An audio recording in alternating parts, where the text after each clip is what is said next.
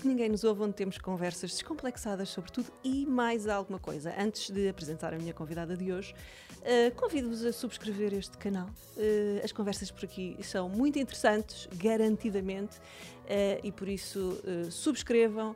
e vão dando dicas de, de, convidados possíveis, temas. estou aberta a sugestões. A convidada de hoje é radialista, mãe, ativista e uma das 100 Global Shapers, 100 oportunidades. Sim, sim, nada me escapa, Filipe Galrão. Quase que me esquecia desse título, que é, é, o mais recente. É o mais recente, pois é. Na realidade, a Filipe era para ter sido a minha primeira entrevistada aqui para, para o podcast. Uh, mas ainda bem mas, que não foi, porque agora já tens muito mais subscritores. Exatamente. Vai ser por muito mais gente. Exatamente. E não, mas, mas já agora vamos explicar porque é que não aconteceu na altura. Porque na véspera uh, de vir cá ao podcast e uh, no próprio dia em que ia ser apresentada como uma destas Global Shapers, a Emma decidiu chegar. É verdade. A tua segunda filha. mais cedo do que o previsto, não muito mais, mas cinco dias mais cedo. E pronto, mandei-te uma mensagem a dizer rebentaram umas águas para aí, não? Não, não, mas no final porque comecei, hum, estou a achar aqui qualquer coisa estranha. E fui, uh, Filipa, está tudo ok. Mas entretanto falei com uma amiga em comum que nós temos, a Andreia, e ela explicou ela ah, acho que ela não vai.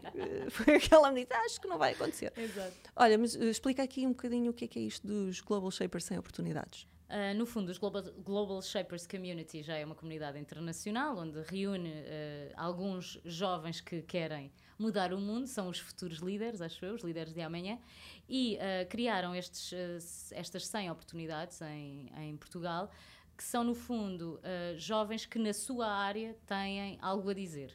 E porque acham que o espaço público e político também não tem uh, pessoas novas uh, e refrescantes com as ideias Uh, atuais, e isto porque são sempre as mesmas pessoas. Quer-se falar sobre medicina e, e, e, os meios de comunicação chamam sempre a mesma pessoa, ciências e é sempre a mesma pessoa, comunicação, e depois estranham uh, que as ideias sejam sempre as mesmas, sejam se calhar retrógradas, uh, não, uh, não demonstrem aquilo que é uh, a sociedade atual ou como os jovens estão atualmente e dizem: Ah, os jovens não se interessam, não querem saber.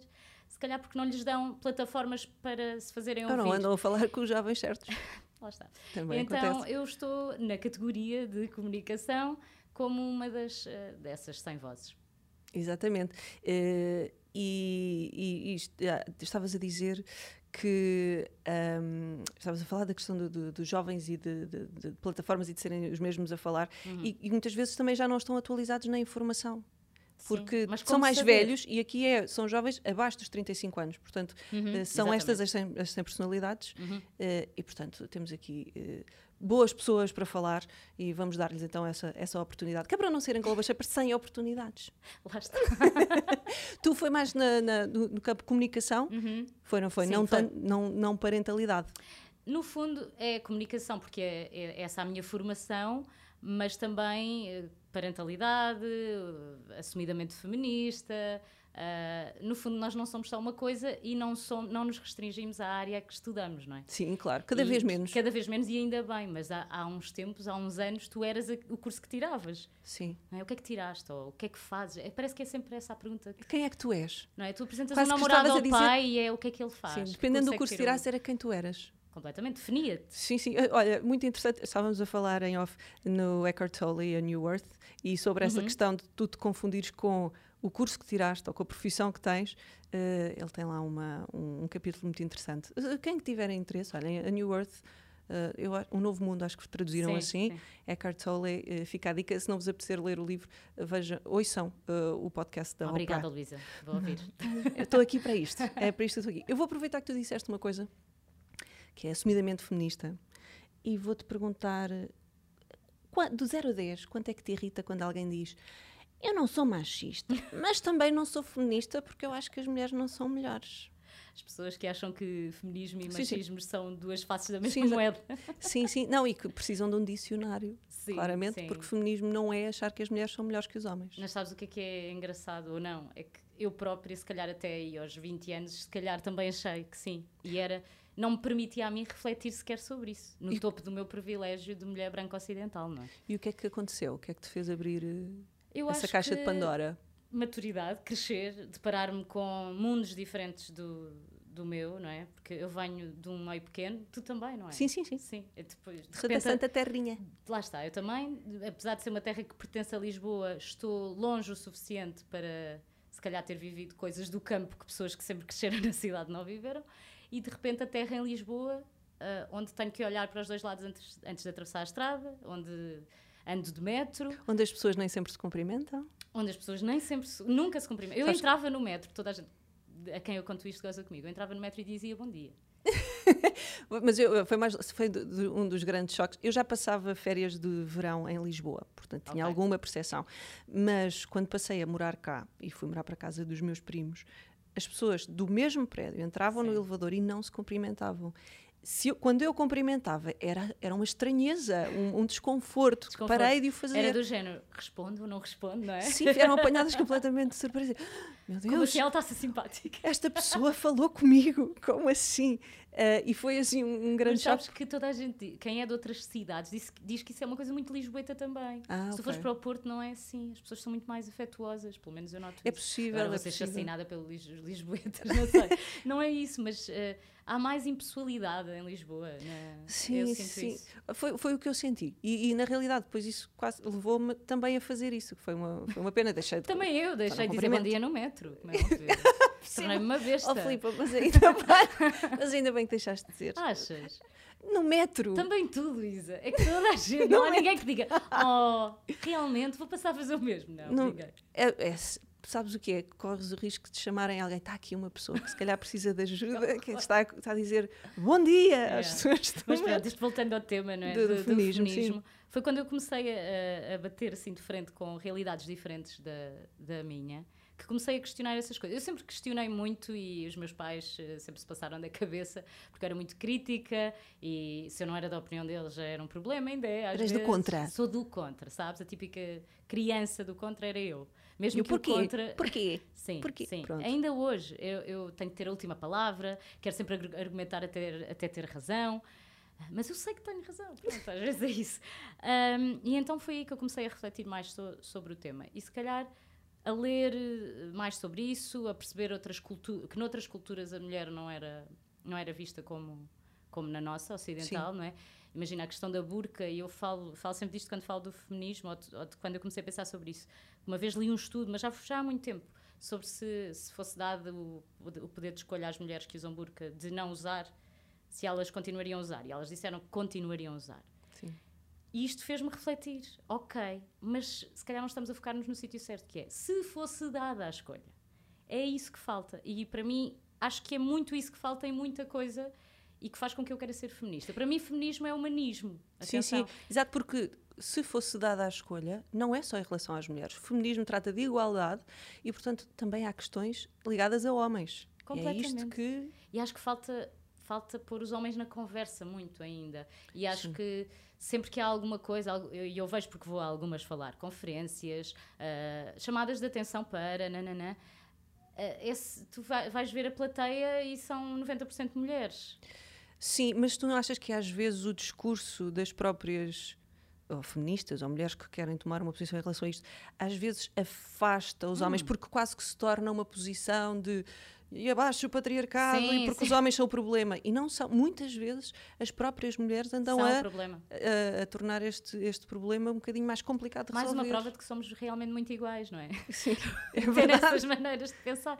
É verdade, e dentro do movimento há muita coisa a estragar o movimento, como em qualquer Sim. coisa que exista. Como não em é? qualquer movimento cívico, ou que tenha a ver com direitos. completamente, porque nós somos eh, depois, temos a nossa personalidade e maneira de encarar a vida. Portanto, isso que falaste fez-me lembrar também na questão do se queres ser uma mulher de poder, tens de ter as características masculinas, não é? Ah, sim, Ah, eu, eu- portanto, vamos ser iguais às a vezes eu eles. estou sempre a pensar: se a Merkel tivesse filhos, se a Merkel tivesse cabelo comprido, se a Merkel usasse mais saia do que calças, isso não era motivo para falarmos dela sobre isso. Como ela, ela não é nada disso, é super masculina, está-se bem. Pois, sim, sim, sim. Agora, será que ela é assim porque realmente é assim ou porque sentiu necessidade de, de ter essas características para que Para realmente... chegar a algum lado. É, é um bocado a minha questão com a Billie Eilish, quando ela apareceu e, e eu entrevistei e adorei e achei que ela, vi, é, vi, vi. que ela é super genuína e, e que é assim porque é assim, mas senti tristeza. E sinto tristeza sempre que ela fala que usa a roupa larga para não se sentir sexualizada. Porque eu sinto que ela até Sim. gostava de usar outras coisas. Sim, mas isso uh, leva-me a um ponto que eu queria tocar, que é o, o machismo não é um, um problema dos homens e não é e não está em determinados comportamentos. Eu acho que é é uma questão disseminada e às vezes muito subreptícia.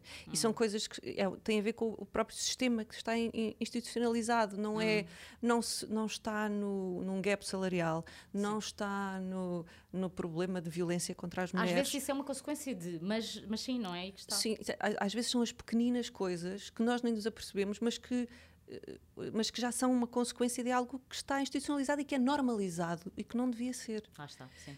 Eu digo que tu- tu- as mudanças começam nas palavras. Sim. E às vezes ah, minimizamos o efeito das palavras. Mas a verdade é que uma coisa como o cartão de cidadão Sim. não ser o cartão de cidadania, se calhar reflete culturalmente qualquer coisa. Sim. Percebes? Isto é uma ninharia e toda a gente vai dizer, ai, come on. Sim. Mas o, a minha, o meu filho vai crescer a ouvir falar em pilotos de avião. A minha filha não vai ouvir a crescer, não vai crescer a ouvir pilotas de avião, percebes? Sim, sim, sim. E eu acho que A, a nem Pilar del Rio, de infância. a Pilar del Rio eh, falava muito isso por causa da presidenta. Uhum, Eu, eu lembro, eu entrevistei-a para o 5 para a meia-noite, foi a minha primeira entrevistada, eu Uau. adorei. Eh, pá, eu tinha visto o- a entrevista dela com o Manuel Luís Goxa e tinha adorado uhum. e quis muito entrevistá-la. E, e adorei. E ela falava dessa questão, mas não se dizia presidenta, não se dizia.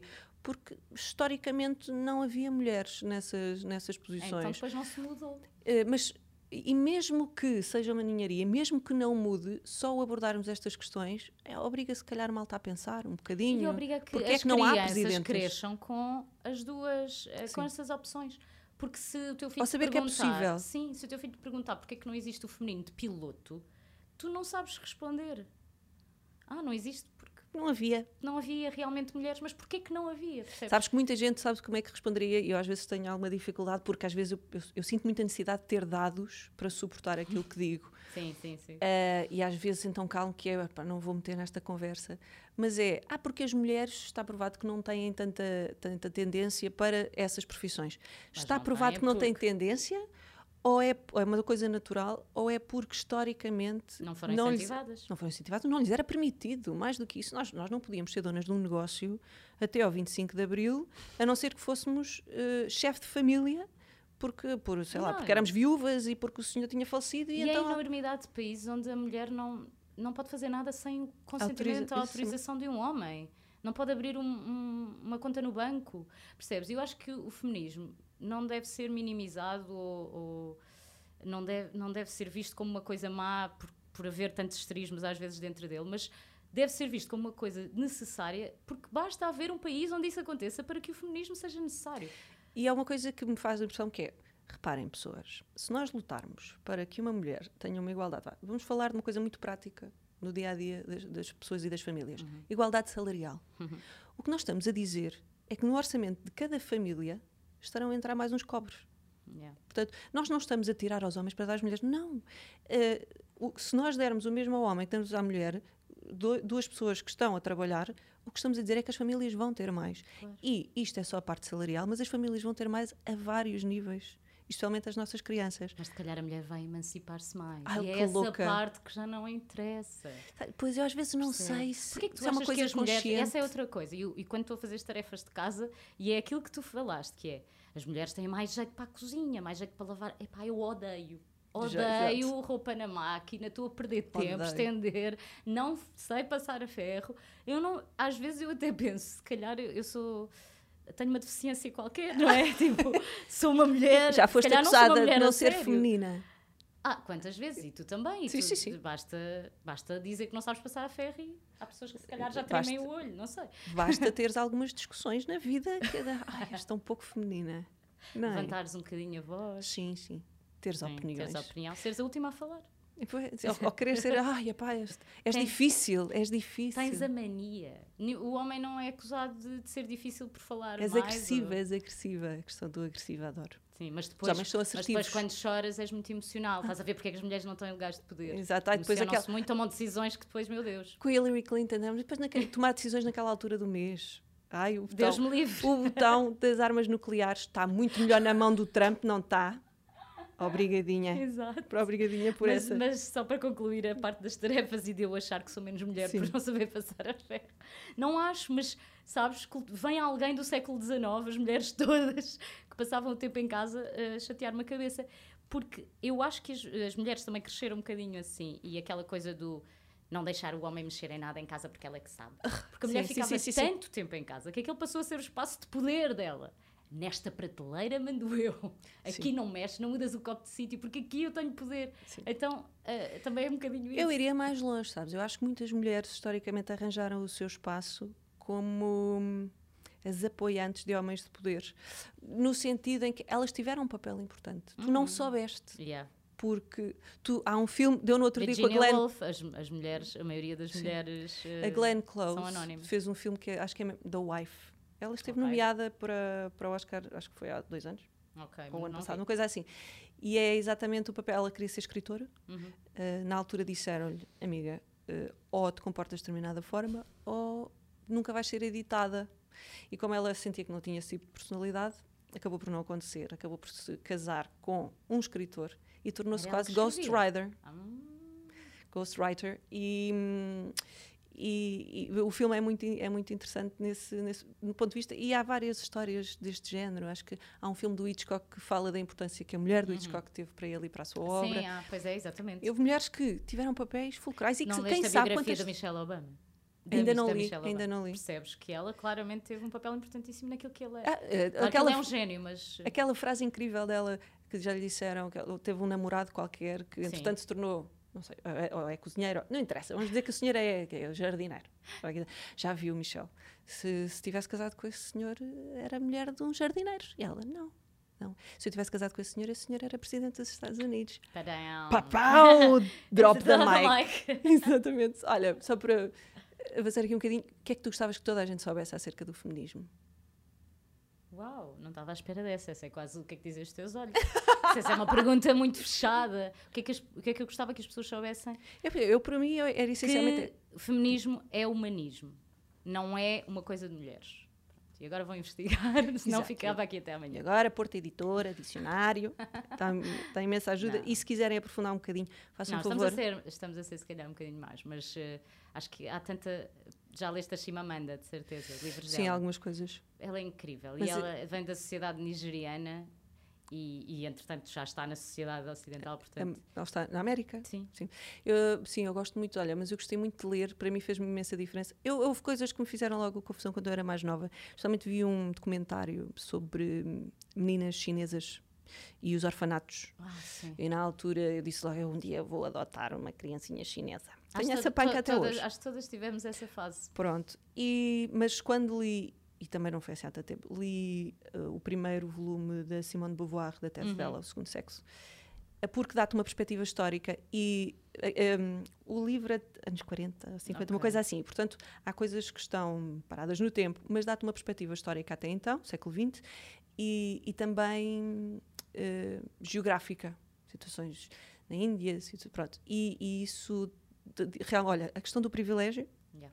e, e dá-te uma perspectiva ah, A realmente, porque é que isto a aconteceu? Índia é, é péssima. A Sim. Índia nós não temos noção, mas as, as mulheres desaparecem na Índia. Pois, Elas são assassinadas, no fundo, por familiares.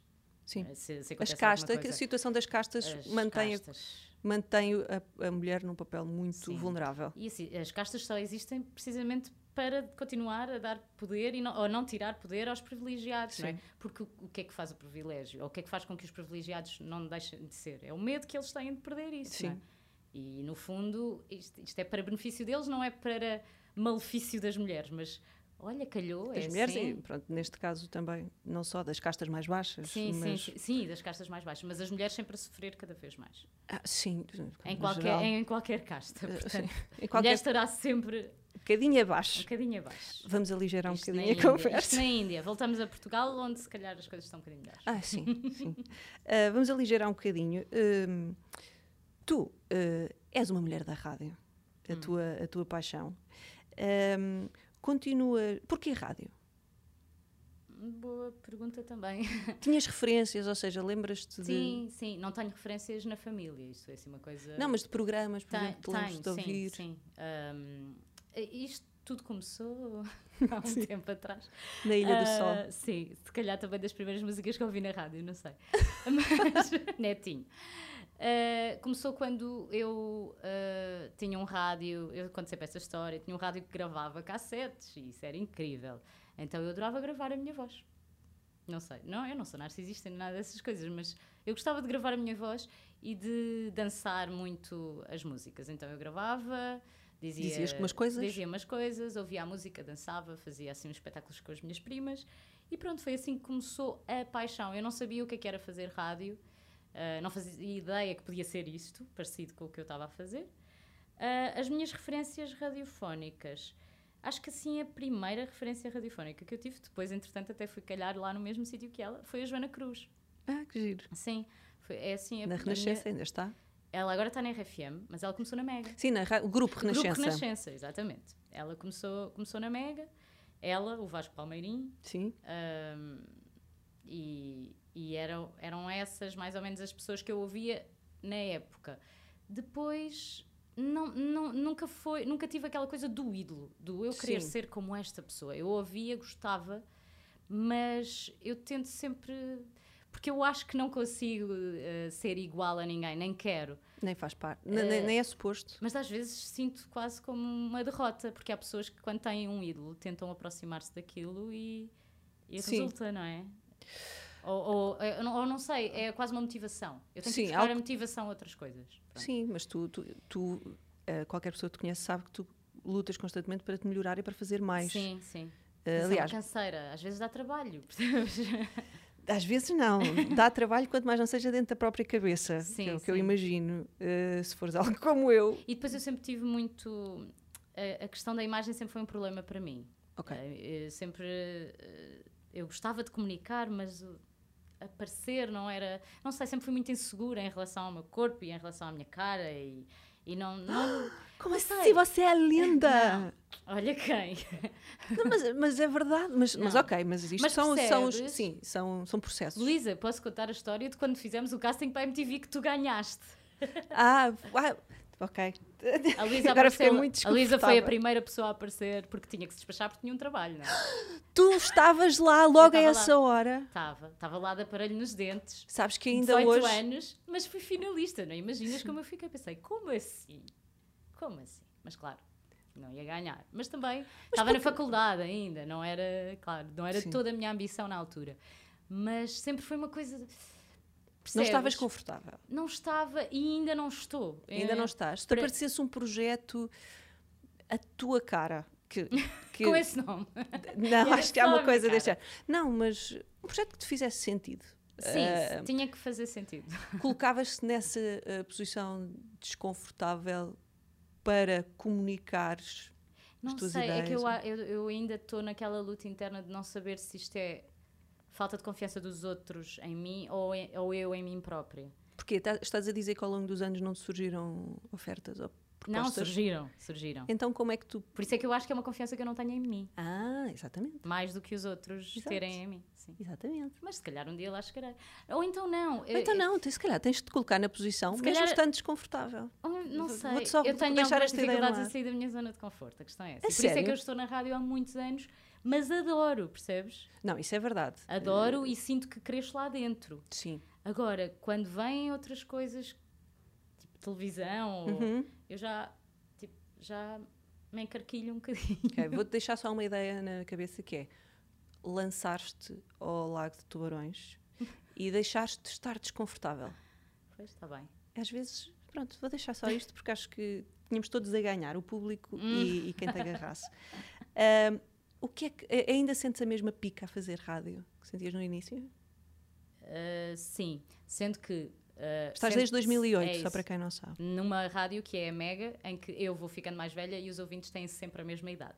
Ou seja, já fiz Sim. 78 viagens de finalistas, mais ou menos, mas uh, uma com 17 e se calhar a última com 27. Pois. A diferença é essa. Mas até isso me dá, é um desafio gigante, percebes? Falar Achas que te mantens jovem ou faz-te sentir Não, não, faz-me. Eu aprendo imenso. Não se aprende só com as pessoas mais velhas. Verdade. Tu aprendes imenso com, com os jovens de hoje em dia. E a palavra jovens, que quando eu tinha 18 anos era ah, péssima, Sim. agora já faz todo sentido para mim. Estás a ver quando eu tento segmentar as coisas na minha cabeça. E eu falo para um público na, na Mega 15, 24, sendo que eu tenho 32, mas eu quase que já vejo. Não, não sou paternal, eu odeio ser paternalista, mas às vezes penso, se calhar estão a achar que eu estou a ser, mas eu tento ouvir o que eles têm para dizer e tento. Não é educar, mas há uma responsabilidade social em mim que foi crescendo ao longo do tempo e é assim já que eu vejo o meu papel na rádio.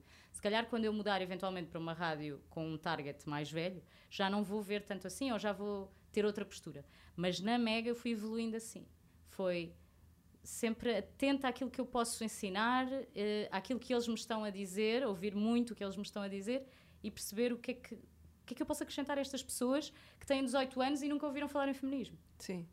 Tu, É, então, então, é esse o meu desafio diário. tu não vais então na conversa que tipo, isto já a juventude está perdida. Ai não, odeio isso, odeio que digam isso, odeio que digam antigamente a que era. Sim. Não acho nada. Acho que, ok, temos o YouTube e há parvoíce a toda a hora, mas sempre houve parvoíce. Sim, Só sim, mudam as plataformas. Sim. Os adolescentes são parvos. Não é são parvos, estão a aprender, estão a crescer. Faz parte. Claro, Faz tu tens, tens- Eu, eu posso é a dizer, altura de bateres com a cabeça na parede. eu acho que fui uma adolescente muito pouco parva e só tive a perder com isso. Sim, porque depois vais querer ser parvo aos 50 e depois aí é só um bocadinho descontextualizado. Pronto, exato, sim, Não é? ou, ou então tive, tive- pronto, procurou-se outros escapes, mas, hum, mas sim, sinto falta dessa, dessa fase Dessa de loucura, loucura. Porque às vezes, pronto, às vezes temos os que crescer demasiado cedo. Cada um tem o seu ritmo. E se Exatamente. calhar tu não estavas na altura de ser parva.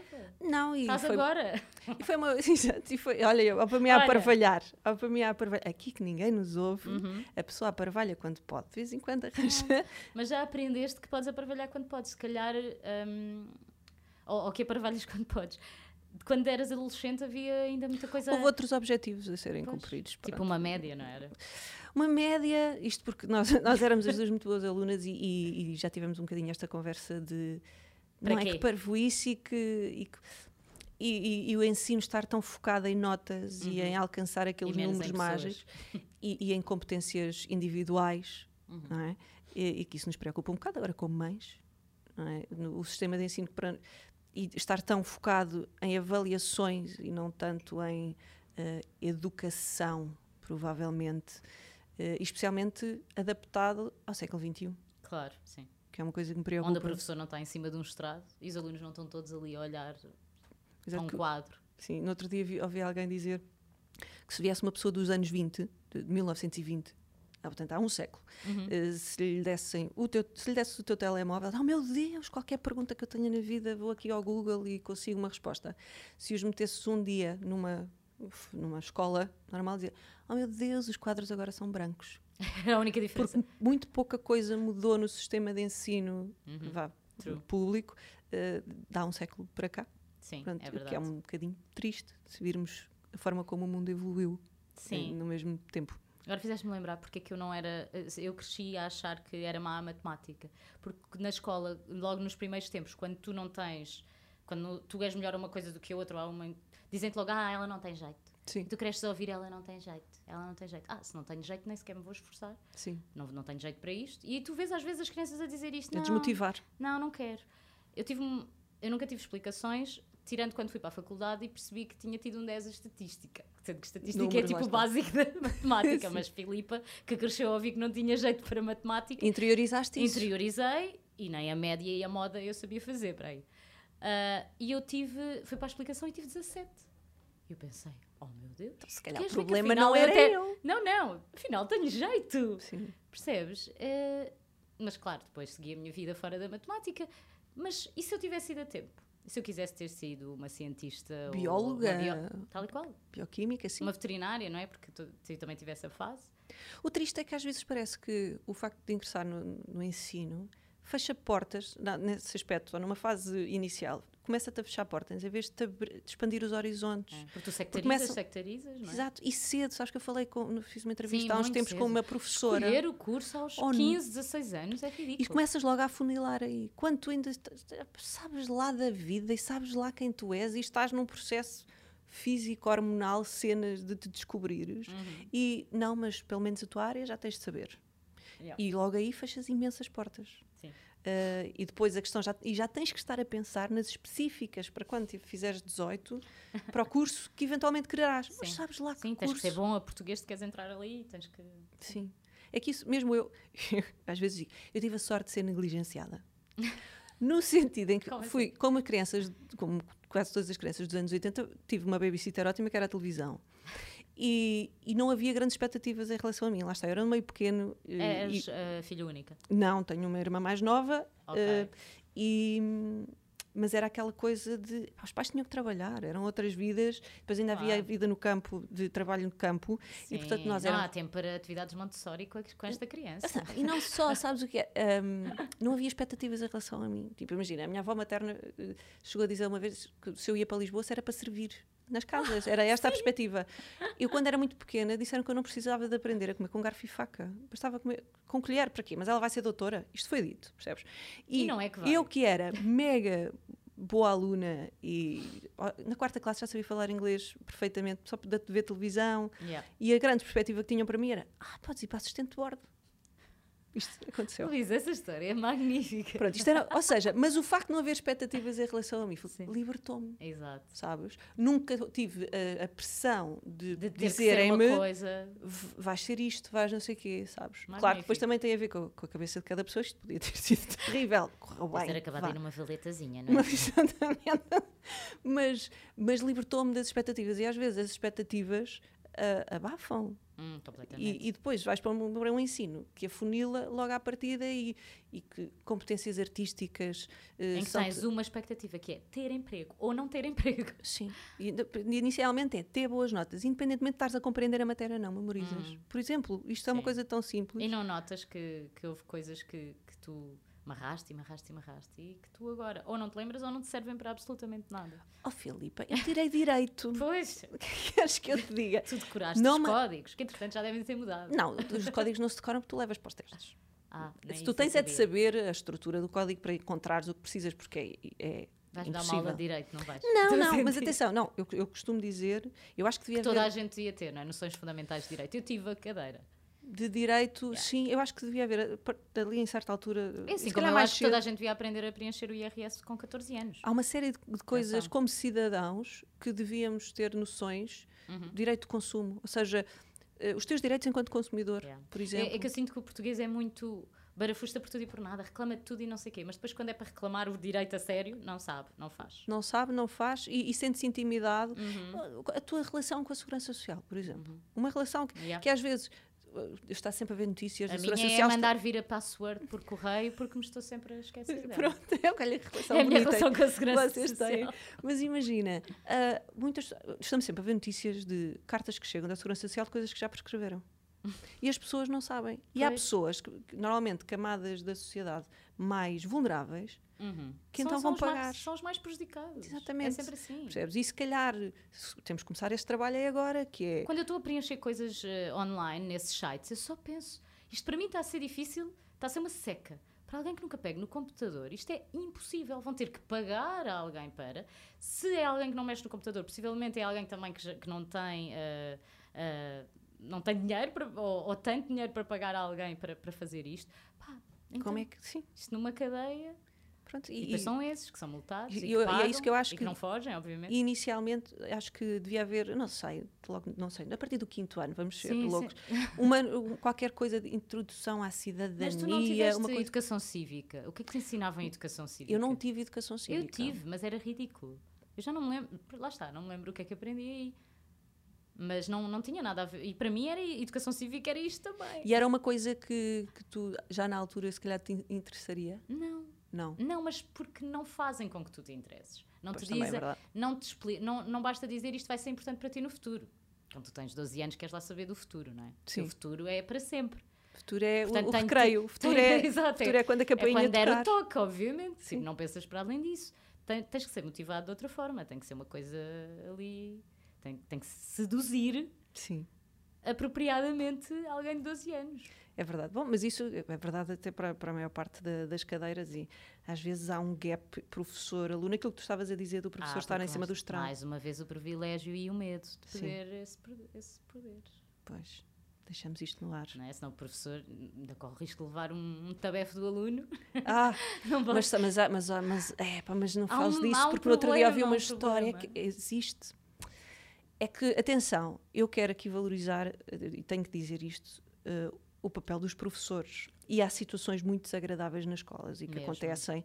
E atenção, eu acho que os professores deviam ser mais valorizados, mais bem remunerados, até para não- depois não acontecer não, algumas. Pois, é que isso faria com que se calhar as coisas mudassem logo por aí. Pronto, exatamente. Portanto, nós estamos aqui a, a- a criticar. essa- para mim, é das profissões mais importantes na sociedade e devia ser muito mais valorizada, muito mais tida em conta, ahm, até para depois não se verem tipo, greves em datas de exames nacionais e essas coisas que eu acho que prejudicam toda a gente. Sim, sim. Eh, Prejudicam mais do que ajudam, não é? Sim, eu acho que sim.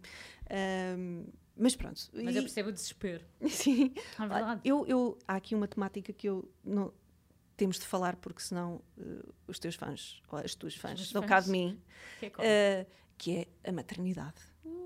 Eh, tu foste recentemente, bem lá está, ainda falámos da EMA há pouco, eh, pel- pela segunda vez, como é que isso está a recentemente e correr? recentemente. Sim, recentemente e recentemente. falámos recentemente e foste mãe recentemente Sim. da EMA. Como é que Sim. isso está a correr? A segunda. A Ela é um anjo. Sendo que o Eusébio tem dois aninhos. Dois anos e vai fazer dois anos e meio. Ah, ele continua a dar mais trabalho do que ela. era aquilo que, estávamos a dizer em off. Ah, ele era calminho, mas era o primeiro e todas aquelas ansiedades de mãe de primeira viagem e, e o dormir pouco e dar de mamar de, de meia meia hora à noite. Eu tive isso com ele, com ela não tenho, mas também não sei até que ponto não tenho porque eu própria descomplico. Estás a ver? Uma xuxa que cai no chão já não é tão grave Já não vamos já pôr em água a ferver. já não. Eu ponho a maioria das vezes, mas já houve uma ou duas em que não pus, estás a ver? E Sim. acho que ela não vai morrer por causa disso. Acho que não. Ninguém Mas- estava a bater à porta, atenção. Não, eu- A bater na madeira. Está aqui uma mesa de madeira que eu acho que é para isto, para quando os convidados dizem coisas fora da, Pelo sim, pelo daquilo que é não. suposto. Ah, então, agora, o facto de já ter um mais velho ah, é, é- é que está a perturbar aqui ah, a, a irmã mais nova, porque ela é uma. Porque agora são dois. Sim, sim, sim. Agora são dois e, complica. E, eu estava com medo, como toda a gente tem, quando tem o segundo, das questões dos ciúmes e de como é que ele vai tratar a irmã. E ouvi histórias escabrosas. Do, ele- a primeira coisa que ele fez quando eu cheguei a casa foi bater no irmão. Ouvi esta história. Ai, Sim. meu Deus. Deu-lhe uma estalada e disse: Não te quero aqui. Ah, ele não, ele percebe que é um novo elemento. Eu acho que ele ainda não se apercebe. Ele sabe que é uma pessoa, obviamente, mas ainda não faz nada, não interage, não lhe Sim. rouba os brinquedos, não, Mas não quando lhe- chegar a essa fase. não lhe rouba também muita atenção, porque eu consigo. ah, ela não sabe se eu lhe estou a dar atenção ou não, ou pelo menos não a pede da mesma forma que ele, que é uma forma consciente. Sim, Em que se eu não lhe der, ele realmente fica triste e chora e se calhar vai ficar magoado comigo. Mas ela não, ela está a sobreviver. Ele não, ele já está a crescer e a formar a sua personalidade. E eu tento sempre consciencializar-me disso. Eu não quero que ele fique traumatizado com nada do que eu faça, do género, estou a dar mais atenção à irmã do que a ele. Inevitavelmente estou, mas é aquelas coisas ah, básicas, não é? Eu tenho que lhe trocar a fralda, tenho que lhe dar maminha, ela tem que dormir. Se calhar ele tem que fazer menos barulho, aí é que ele não consegue. ele não consegue falar menos do que isto. Pois tu, tu dizes que é e o Baby That Rocks. anos gritam assim. Baby That Rocks, completamente. É tudo rock and roll com o Eusébio. Tudo. E não acaba a pilha nunca. Não sei onde está o botão que se desliga. Olha, tu és mãe de um, de um Eusébio e eu sou mãe de uma Aura. Sim, Tu tens perguntas que te fazem sempre por causa do nome. sim, claro. Claro. Tu também tens. Eu tenho, normalmente a Pessoas minha que te pergunta chamam é assim, Áurea, não é? Áurea. Claro. Aqui, Áurea. É por causa da cantora, não é? Acho que, é, acho que é a referência da maior parte das pessoas, sendo que ah, a Aura não se chama Aura porque eu sou uma esotérica. A Aura chama-se Aura porque a bisavó da, da Aura se chamava Aura. E o bisavô do Eusébio. E uma tia-avó também. Pronto, portanto é, é uma referência familiar. É. Ah, para, contigo é o Benfica. Não, é, é uma referência familiar. Não, não, estou a dizer, mas contigo a Ah, pergunta que o fazem é por Benfica. causa do Ai, que Benfica. engraçado, é o Eusébio Branco. Ouvi esta A já. sério? Já ouvi, já ouvi mesmo na minha cara, coitadinho, quando ele for para a escola, vai ser gozado. E eu, não, se os pais não ensinarem os filhos a gozar por causa disso, Meu uma Deus. criança não vai gozar porque ela se chama Eusébio. Sim, ok. Pronto. Sim. Ouvem-se coisas muito engraçadas que a mim me entram por um ouvido e saem pelo outro, mas eu adoro o nome, acho que tem imensa personalidade, tem muito a ver com ele. Ele diz que é o Zébio Tão e giro. o meu avô também lhe chamavam Zébio, Zebito, então. eh, Eu gosto do, do diminutivo. Tu, gostas? para ti é Zébito e para mim é. Aurinha. Aurinha. Aurinha, Tão lá em casa, sim. Portanto, mas, Mas quando estás chateada com ela, não é Aurinha. É, não, é Aura. E depois tenho um problema, sabes? Eu vou explicar-te o, o problema que eu tenho. Sim. Ela, o último nome é o nome do, do apelido do pai, Ah, que é Aura Beatriz. Beatriz. É ótimo. Ora, quando eu digo Aura Beatriz, parece que dizer dois nomes próprios. Automaticamente a minha filha parece uma cantora pimba. Não é? Porque Pelo menos já sabes, estás aí a abrir uma possibilidade. Se ela quiser ir carreira. Ela não precisa ter nome artístico. Tipo Marco tem. Paulo, não é? Que não se chama Marco Paulo pois ou é. Ágata. No Não outro é dia preciso. vi que era uma coisa normalíssima. É tipo Francisco, acho eu. Não, o nome do nome do, do Marco Paulo, não, mas é, oh, João, assim, é uma coisa normalíssima. normal. Fui ver, Pois. eh, por alguma razão pusemos-nos a ouvir Marco, músicas do Marco Paulo e a mostrar à miúda. Marco Paulo. Sim, e, e, e adorámos e pensámos, pá, isto é muito bom. e, e fomos ver, porque ele não se chama Marco Paulo, não é? Pronto, fomos, Yeah. tirar a- fomos tirar essa dúvida. Qual foi a maior lição que a maternidade te trouxe? Ahm, eu aprendi a ser mais paciente e a olhar mais. A, a maternidade ensinou-me a perceber, o que, a perceber os meus pais. Essa é, é a Ok, verdade. Sim. E a perceber certas coisas que eu vivi em criança, percebes? Ah, imagina, ah, então espera, se calhar eu cresci assim porque vi isto e fui confrontada com isto, assim como tu viste muita televisão, Sim. agora percebes a influência que isso teve em Uhum. ti. E eu tento, eh, para resumir, a maternidade tornou-me mais analítica, acho Sim, eu, sabes? Ok. Sim, sim. Eh, e com a necessidade de me informar muito bem sobre tudo e mais alguma coisa. Não é. Não vou dar açúcar ao bebê, mas não vou dar porquê. Eh, Tu és uma pessoa que procura muita informação. Sim, tento ao Para- máximo. para Ainda para mais quando comecei a perceber que tinha essas tais fãs que, que me perguntavam coisas, às vezes. Eu cheguei a receber perguntas do género: Filipa, não aguento não fumar. Ah, estou a amamentar. O que devo fazer? Pensar, Falar com o médico. Eu não fumo, não sei se a nicotina é uma coisa que passa pelo leite materno, mas estás a ver, as pessoas Sim. tinham ou têm em mim ah, alguém credível para responder a este tipo de questões. E isso até me lisonjeia. E às vezes, e já me aconteceu, por acaso nesse caso não sei, eu ir à procura por essas pessoas, só Sim. para as poder tranquilizar. Ainda hoje também recebi alguém que estava com dúvidas sobre. ah, porque, como eu descrevi o relato, fiz o relato da minha cesariana, ah, recebi mais, ah, sei lá, eu posso dizer milhares sem estar a pôr o número para cima, mensagens a dizer que passaram pelo mesmo e que nunca tinham ouvido ninguém a falar disso.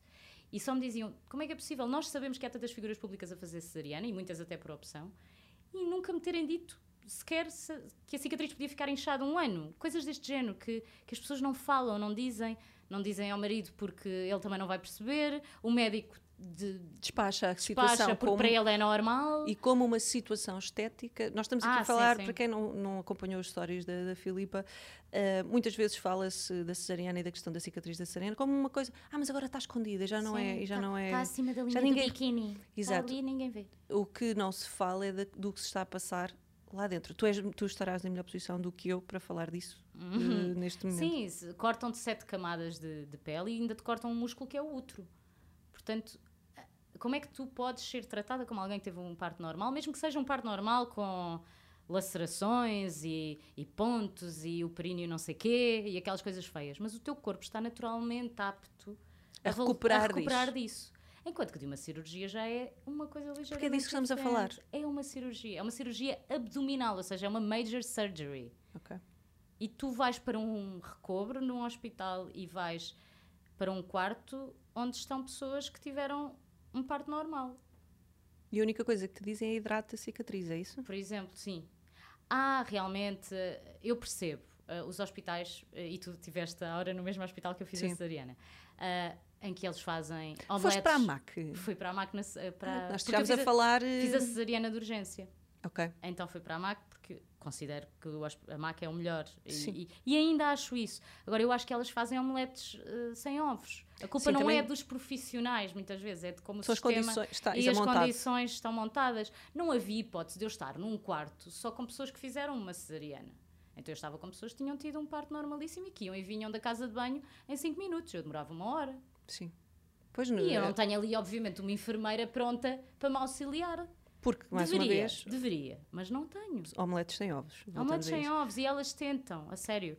Mas, e depois, ah, ah, eu, eu admiro imenso os enfermeiros, eu acho que eles têm um trabalho incansável. Tipo, tu vês o médico uma vez nos quatro dias que estás lá, ou em cinco minutos, Sim. os enfermeiros estão sempre e medem-te atenção e perguntam se estás bem, se precisas disto e E daquilo. atenção, com a questão da amamentação, eu sempre Ah, que sim, carregava na campainha com uma dúvida, elas vinham. Estão super bem preparadas para a questão da amamentação e é isso que eu acho. Por favor, preparem os enfermeiros para a questão da- da- Das da- cesarianas. das cesarianas. E, eventualmente do parto normal, não sei. Eh, eu, eu tive um ótimo primeiro parto normal com um ponto, então eu estava ótima, nunca precisei propriamente. Mas desta vez, como precisei, é que senti que faltava informação. Eu senti que só me davam informação se eu a pergunta, se eu questionasse. Especificamente. E tu, à partida, não traz e eu, à partida, dúvidas. não tenho essa dúvida porque ainda Não não, tiraste medicina. coisas. Exato, exatamente. Uh, Vou-te dizer, em relação a isso que estás a dizer agora, eu tenho uma amiga que uh, teve uh, o primeiro filho por cesariana e ficou toda contente, foi um, ele nasceu prematuro. Ok. E, na, e é o que ela até diz, olha, o último mês de gravidez não tive que passar, que é aquele mesmo mais cansativo Ah, às vezes, sim, sim, sim. correu bem, ela foi de emergência e ela é que até passou mal. O miúdo, felizmente, rapidamente saiu de... Sim, 80% dos problemas da cesariana são para a mãe uh, normalmente. Sim, e ele, e ele co- correu muito bem porque ele, ele já estava preparadíssimo para ficar para fora, basicamente. Ah, então ainda bem. E, e essa parte correu bem.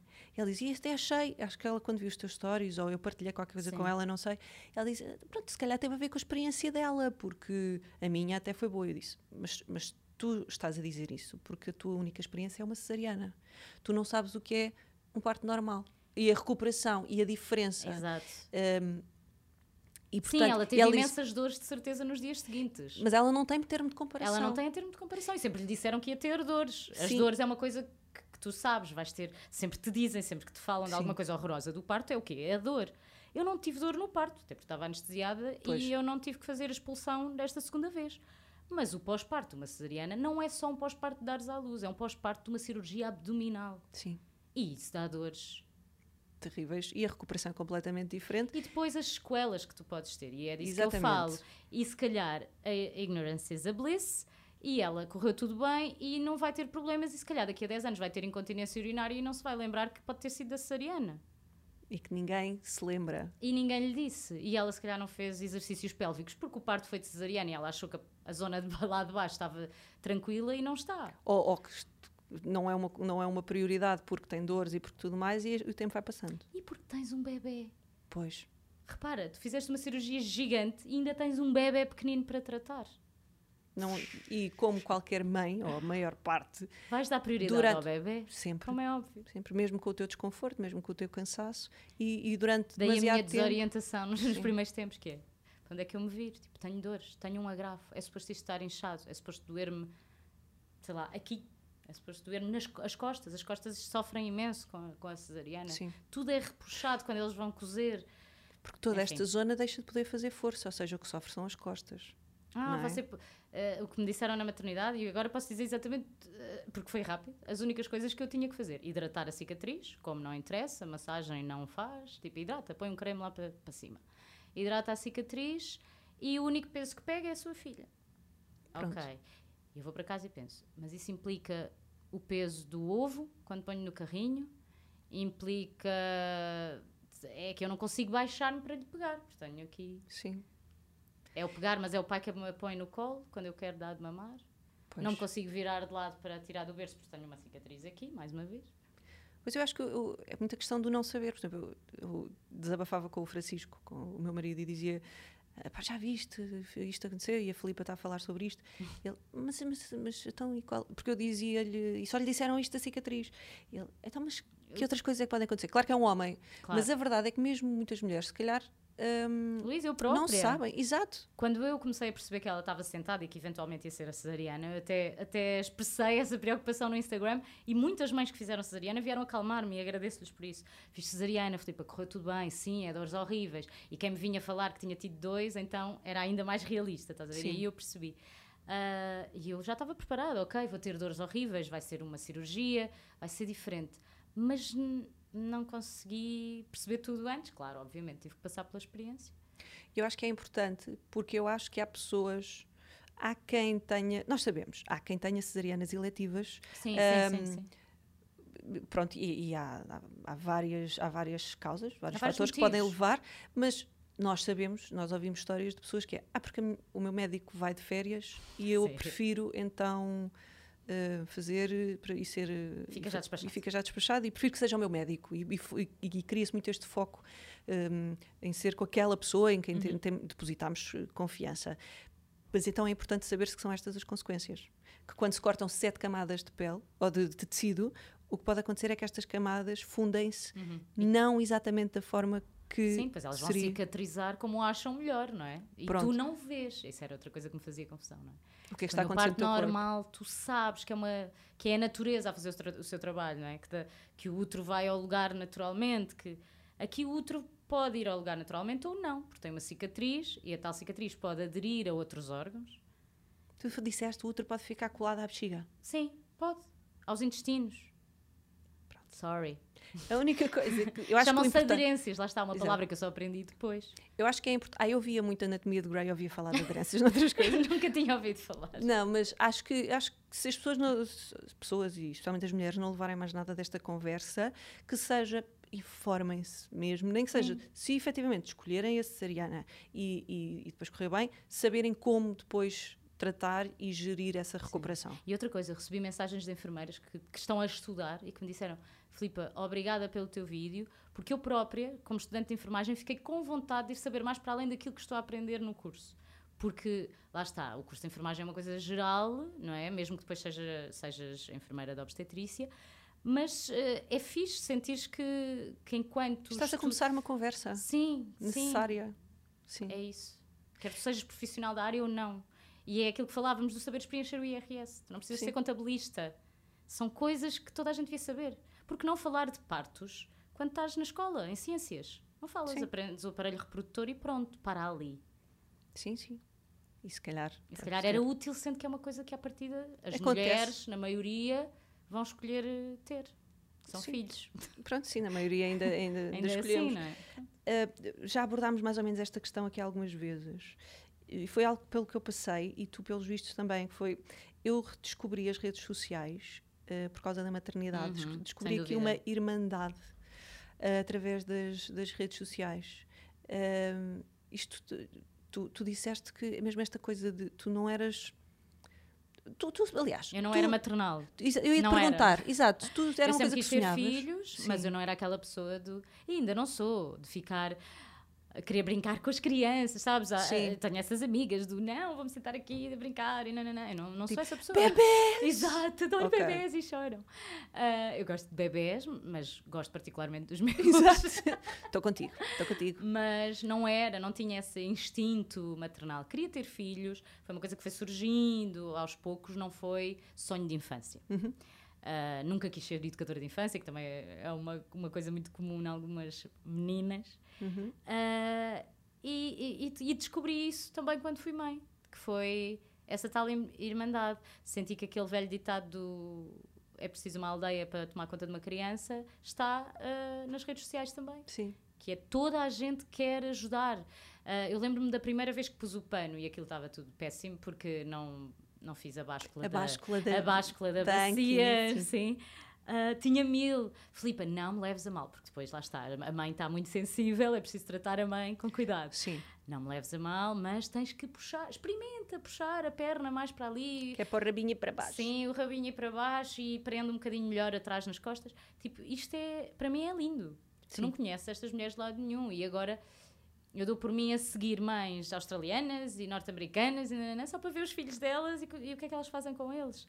E depois tens contas fantásticas, tipo a Capi Box que, te- que tem Sim. as caixas de atividades ou Uh, as mães que, que, decidem ficar em casa a tempo inteiro e depois te mostram o dia a dia. Pá, ou mesmo mães que trabalham. Tô, tô Acho que passa a haver algo que nos une. Uma experiência Sim. comum. E uma experiência do caraças. Sim. Eu, eu, eu dou sempre, a- faço sempre a comparação, embora eu não tenha tido essa experiência, de dar a volta ao mundo. Sim. Tipo, uma pessoa que dá a volta ao mundo é uma experiência incrível e conhece coisas super diferentes e há dias horrorosos e outros dias bons. E ser mãe é mais ou menos isso. E é uma experiência é única. Imagina, quem escolhe não ser mãe, eu não me chateia que as pessoas, obviamente, escolham não ser mães, né? nem me faz con- confusão. Mas essa pessoa está-se a privar de uma experiência gigante. Tipo, eu nunca vou dizer que não quero dar a volta ao mundo. Acho difícil que aconteça. Sim. Mas acho que uma pessoa que diz que não quer ser mãe e não vai ser mãe de todo, está-se a privar de uma experiência gigante na sua Mas, vida. mas eu acho que, atenção, dependendo de como se toma essa decisão, quem é que no outro dia me contava? Olha, a Susana Romana no outro dia esteve aqui e disse, explicou-me, por Uhum. Ela A não é mais B, mãe? porque é que não tira, não, mas porque é que não tira a carta? Ah, ok. E eu pensei assim, ok.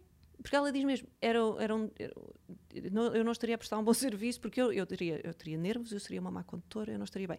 E eu acho que também é preciso perceber que há pessoas que, se souberem à partida ou se sentirem que vivem para elas e que até nós redescobrimos uma nova personalidade quase quando somos mães, é verdade. Sem dúvida. Mas se tu sentires que, pá, eu gosto da minha vida assim, Sim. eu não quero que a minha vida É mude, sair da zona de conforto.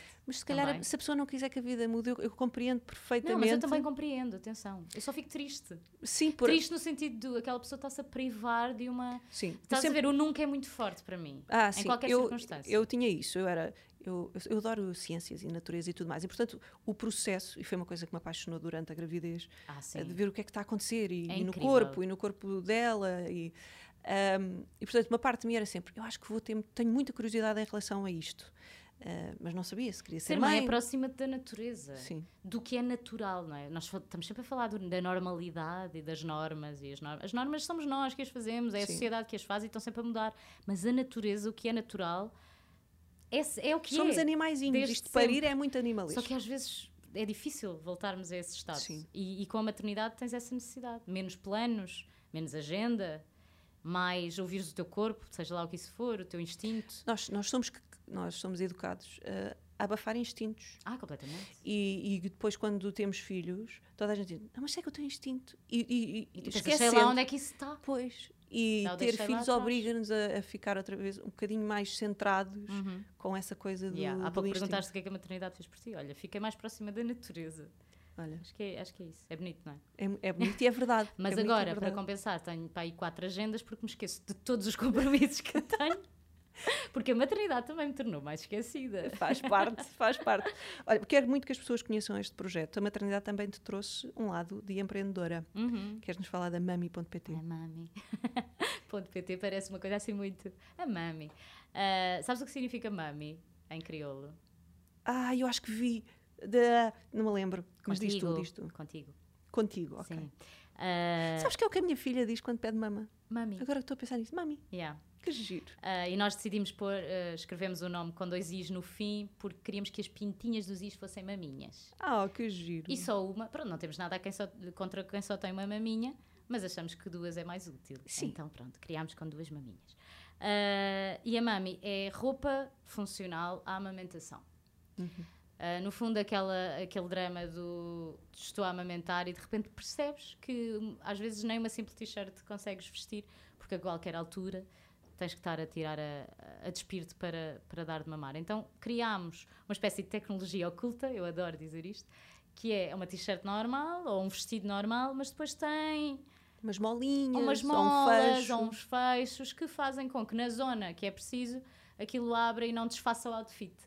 Então hum, criámos esta, fui eu e outra, outra mamã que foi mãe na mesma altura que eu, uma amiga minha, hum, criámos a Mami em 2018, depois de termos sido mães pela primeira vez.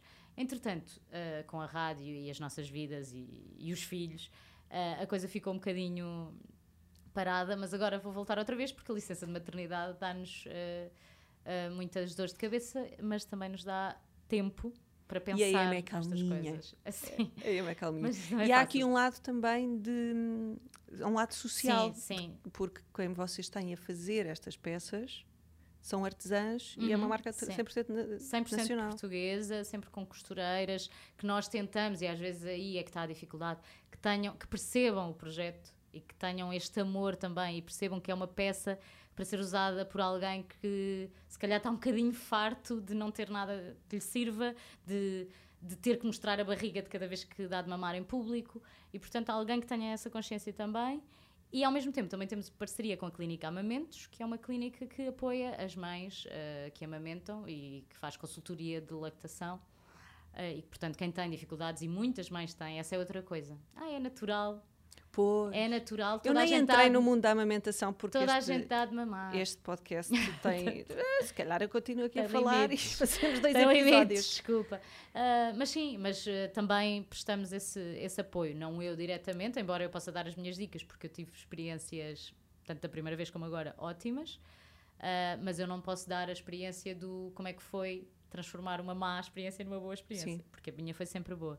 Ah, mas lá está, trabalhamos com consultoras de lactação que também podem dar eh, um help a estas mamães. Passem em www.mami.pt se quiserem saber um bocadinho mais. Sim, vamos ter peças novas no final do mês. E este teu lado de iniciativa e de e depois mais de um lado de ativismo eh, não começou aqui com a Mami, porque tu também estás ligada à Sonha Faz e Acontece. Ai, onde tu foste? Vou porque eu adorei São Tomé e Príncipe, Tiveste mesmo no Príncipe também. estive mesmo no Príncipe, Ok. e, e adorei este projeto e para onde ele está a, a avançar. Mas Uhum. vou-te pedir para seres tu a explicar. Eu agora estou um bocadinho, sou, sou associada, continuo associada, pago as minhas cotas, mas já não estou, ah, já não faço parte da estrutura. Ou seja, comecei como uma simples voluntária, sócia fundadora até, porque na altura eram poucos e isto foi fundado por dois amigos que foram ao Príncipe e perceberam que tudo estava por fazer lá. Sim. E depois juntaram mais amigos, eu incluída, e depois passei a fazer parte do departamento de marketing. Dirigi o departamento de marketing durante algum tempo. Ah, depois, entretanto, quando fui mãe, disse eu não consigo agora estar a, a dirigir. Continuo como associada, vou às festas, ah, conheço as pessoas ah, e, e continuo a contribuir, mas já não, ativ não tão ativamente. E qual era a pergunta? Apresenta um bocadinho o trabalho que, que Ah, esta que a Sónia associação faz. faz.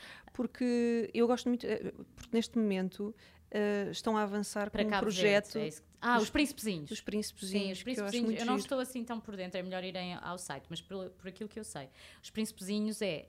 um, no, o príncipe É a criação de uma pré-escolar. é isso. O príncipe são 7 mil pessoas e jovens, na sua maioria. Imagina, eu acho que. Eu não quero estar, a- estar a dar números errados, mas uma grande franja da população ali entre os 15 e os 20.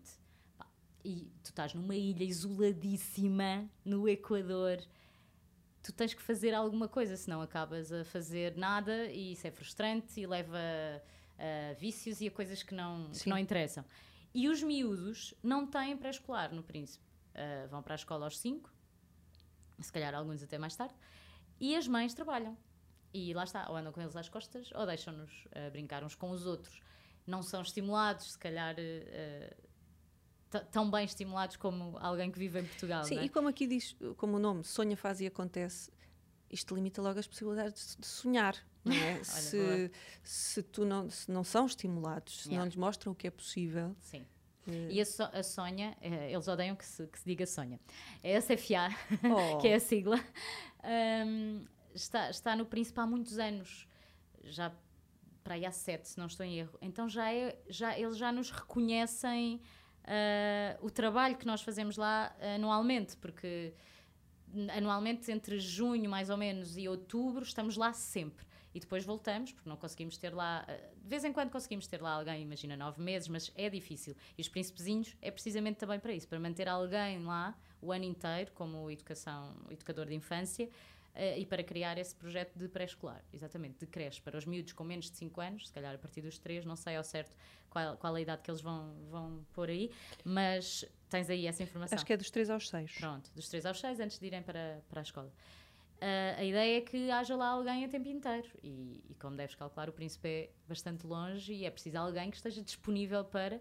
E é preciso angariar fundos e, e assinar acordos e essas coisas que envolvem alguma burocracia. E, e eu senti, quando estive lá, eu tive um mês lá. Trabalhei na, na, na Sónia Faz e Acontece desde 2013, se não me engano, mas no, fui, só consegui ir ao Príncipe em 2016, tive um mês inteiro. Aquilo que tu percebes é que tudo demora muito tempo a acontecer. Não, Sim. Demora Até porque às vezes há tempo. estruturas que não estão de todo Não eh, estão, e lá criadas. as coisas, o lema lá é leve-leve. Sim, deves saber. Demora algum tempo, as, não tens É outra as- cultura. Não tens tudo disponível, não tens as coisas à mão, até fazer uma janela. Nós reabilitamos escolas também, também temos esse, esse lado de construção e, e hospitais e tudo mais. Mas nós temos que pensar que até vida, arranjar não é? um carro não é vou ali ao stand. Arranjar um carro, nós tínhamos o carro do padre que nos emprestava Porque as coisas, para nós irmos para chegarem sítios. àquela ilha, que lá está, é isolada, a coisa tem que dar uma ganda, é como Para diz o outro, uma ganda volta. terem noção do quão longe é o príncipe, as pessoas do príncipe chamam Santo Tomé Europa. Ok. Não sabia, essa não tinha Está reparado. lá longe, percebes? Ir a São Tomé é uma cena para alguém do Príncipe. E há pessoas do Príncipe que não vão a São Tomé sequer. Pois. E há outras que, felizmente, e algumas que nós acompanhamos desde sempre, alunos, porque depois nós temos esse projeto em Portugal, que às vezes é um bocadinho esquecido, mas agora já não, graças a Deus, mas no início era um bocadinho esquecido porque o voluntariado em Portugal não é tão sexy. Estás a perceber? Sim. Mas agora, felizmente, e as empresas sempre foram muito abertas a isso, hum, os, os melhores alunos, ou aqueles que se querem realmente expandir, vêm para Portugal, os alunos do Príncipe, dão-se bem cá até e nós ajudamos-los no que for preciso. Desde tentar arranjar levam- estágios, as facilidades a entrar eh, na faculdade, o pagamento das propinas, o arranjarem um trabalho que os permita também hum, eh, pagar eh, as propinas. Eh, eles precisam dessa integração. Isto para eles, então cair em Lisboa, normalmente não caem em Lisboa, vão Sim. para sítios mais, mais pequenos, mas cair em Lisboa Vai ser um choque cultural mesmo assim. é, e o mais engraçado, e é, é esse o nosso objetivo, nós trabalhamos para deixar de ser necessários, ou seja, dás as ferramentas, ensinas Sim. a pescar, não é dar o peixe. E acho que o voluntariado deve ser assim. Durante muito tempo achou-se que não, não é? Mas não resulta. Ah, então, é, é- o engraçado é perceber que, que os, os miúdos do príncipe o que mais querem é voltar. Voltar para a Sim. ilha. Eu percebo. Com os Eu quero voltar à Pois, ilha e não é minha. também eu. Voltar para lá com os conhecimentos que adquirem cá. Não é aquela coisa do venho para Portugal Ir e isto é ajudar a- espetacular, vou ficar aqui. Não, eu quero voltar para a minha família, eu quero ser ministro da Agricultura lá, eu quero criar, gerar mudança. Eu quero que as, as crianças do meu país sejam os futuros eh, presidentes da ONU, percebes? Sim. Há esse espírito e eu fico muito feliz por saber que somos nós que muitas vezes abrimos esse horizonte àquelas pessoas que estão ali fechadas. Sim, é porque isoladas. podes sentir, sentes mesmo isso, mesmo tu. Há várias fases quando vais fazer o voluntariado para ali. A primeira é o deslumbramento, a segunda é hum, a claustrofobia. Sim, percebo. Vou só contar uma história muito rapidamente. Eu estava lá quando foi o europeu em que nós ganhámos em França. E o gerador da ilha, Pifou. no dia do último jogo, quando o Cristiano Ronaldo saiu, nós não soubemos se Portugal tinha ganho. O, eu não vi o Éder marcar o golo. Tipo, até me estou a arrepiar. Isto foi uma cena. Imagina, nós éramos sete portugueses num cafezinho único que lá está, em que ou veio um senhor não sei de onde com um relato da Antena 1, mas super desfasado, e aí percebemos que tínhamos Tínhamos. ganho. Ok. Pronto, é, é estares mesmo isolado. Então Nós essa- não conseguimos. A segunda que fase é essa. E depois é a fase do First world problems, não é? Nós não- caramba, nós não conseguimos isto, perceber. eu sou super necessária aqui, porque é que me vou já embora daqui a uma semana? Sim. Pronto, é isso. Então, quem quiser ver como é que pode ajudar, é sonhafazeiacontece.org. Pronto.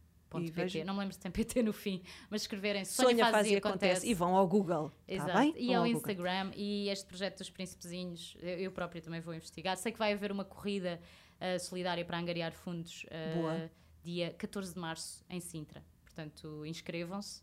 Dia vão estar a 14 de março, não sei se isto já terá Ai, certo. ok. Está bem? Então, Pronto. desculpa. Não faz mal, não faz mal. Eu, entretanto, quis parte. aproveitar que temos eh, pessoas em comum e eu não sei como é que isto vai correr. Ai, meu Filipa. Deus do Ok? céu. Eh, vamos ver Hum. o que é que eu tenho aqui. Olá Luísa, olá Filipa. Filipa, desculpa amor. Ora bem, então vamos contar uma história da, da Filipa. Pode ser uma mais ou menos recente, que a memória dela não anda grande coisa. E então assim não corremos o risco dela não se lembrar daquilo que eu vou contar. Então estávamos em Nova Iorque, acabados de chegar ao, ao nosso quarto, numa viagem entre amigos, e percebemos que temos uma mini varanda. Correu mal, não é? Ai, mas eu não acredito que ele vai contar essa história. temos uma mini varanda com meio metro quadrado, com uma vista do caraças para o Empire State Building. Primeira coisa a fazer, ir para a varanda. Correu tudo ninguém caiu, não é essa a história. De qualquer das maneiras, a Filipa foi a primeira a, a recriminar aquilo que nós fizemos e a dar-nos em cima da cabeça por causa disso. Passou, uh, vamos sair, dar um passeio, voltamos, reunião com a administração, tudo à nossa espera e agora o pânico instala-se, vamos ser presos em Nova Iorque, tem os nossos cartões de crédito todos apreendidos, o que é que vamos fazer? A Filipe diz, não se preocupem que eu resolvi isto. A primeira a dar-nos na cabeça, nada tinha a ver com aquilo porque ela não foi para a varanda porque teve juízo e então foi logo a primeira a dar a cara e a, a, falar com os membros da administração do hotel. Resultado, nada aconteceu e ainda saímos do gabinete com uma palmadinha nas costas e com os desejos da melhor estadia possível. Portanto, isto é só uma pequena história que, que exemplifica muito bem aquilo que, que a Filipe é enquanto, enquanto pessoa, enquanto mulher, é, que, que, não dá nada por perdido, quer seja na sua zona de conforto ou numa zona que não é de conforto, luta, esforça-se, tenta, consegue. E, e, é muito também por causa disso que eu tenho o maior orgulho em ser marido dela e em que ela seja a mãe dos meus filhos. E tenho a certeza que eles um dia mais tarde também terão o maior orgulho nela. Beijinhos, Luísa. Boa sorte para o teu podcast e beijinhos, Filipe. Até logo. Até logo. Que hoje venhas mais cedo. Isto era o Mário, marido Exato. da Filipe. Mas ele não contou o que é que foi fazer para a varanda. Não. A varanda era muito pequenina e estava claramente quase a cair. O quarto era um quarto de não fumadores. E Ah. ele foi fumar para a varanda. E os administradores do hotel viram uma beata na varanda e disseram-nos que a varanda estava quase a cair. E eu pensar, se calhar deviam ter eh, fechado as janelas para nem sequer permitir que as, que, que as pudéssemos abrir. E que não se podia fumar no quarto. E eu, mas isto foi fora do quarto. Mas a, a, a maneira que, que eu arranjei foi. Mas essa beata não poderá ter sido posta por outra pessoa, não podia vir nos nossos sapatos. Nós fomos à varanda sim, mas não fomos fumar, podia ter vindo agarrado ao nosso sapato. E eles ficaram, pois realmente podia.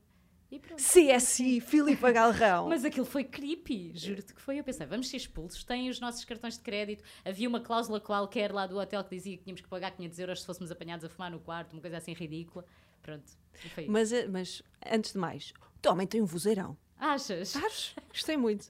Muito obrigada, Mário, pela mensagem. Obrigada. Ahm, mas eu acho que vou, vou, vou despedir-me com esta mensagem, porque é mesmo o que ele diz. Tu és um mulherão. Achas? És um mulherão. Tu lutas, tu fazes. Tu, tu é que fazes e acontece. Tu sonhas, fazes e aconteces. Ahm, e, e tenho sempre uma vontadinha de eu queria ser mais como a Filipa. Juro. Eh, especialmente por, por tudo aquilo e tu desdobras-te em, em- a fazer coisas e a alcançar objetivos. Eh, muito obrigada por tudo aquilo que tu fazes nas redes e, e por Também inspirar. fazes parte da comunidade de mães que Faço. ajudam a criar eh, os meus filhos. Oh, obrigada. Eh, um grande beijinho, Filipe. E obrigada por teres Beijinho. vindo. Obrigada. A Ema, daqui a pouco deve estar, porque nós temos cá a Ema. Eu não sei se ela já não acordou e deve estar para ali deixada. Exato, abandonada. Ah, abandono. abandonada. Obrigada, Luísa. Gostei muito. Isto demorou que três horas para, Para, para aí, para aí. Para- digam o que é que acharam desta conversa. Sim, E não aqui- sejam muito mauzinhos. Não há nada para ser mau. Vocês elogiem a Filipa. Ah, não, não, não preciso. Não Não, preciso. não é preciso ser comprados, que eu sei que elogio naturalmente. E, e pronto. Sabes que e eu quando estou a ver o teu podcast. Desculpa. Diz, diz, diz. não me calo. Quando estou a ver o, podca- o teu podcast, eu penso assim, ela é linda. Oh, tão Ela querida. é tão gira. Para além de ser boa comunicadora, não é? Mas. Muito pronto, obrigada. Aquela coisa, não é? Pronto, e agora vamos desfazer-nos em elogios, mas em off, está bem? Digam o que é que acharam uh, do, deste episódio. Subscrevam. Subscrevam, uh, partilhem com os vossos amigos. E como dizia a Susana Romana também, com os vossos inimigos também. Porque, porque pronto, somos todas pessoas. E, e pronto, e é muito isto. Uh, até para a semana, não é? Até para a semana. Beijinhos.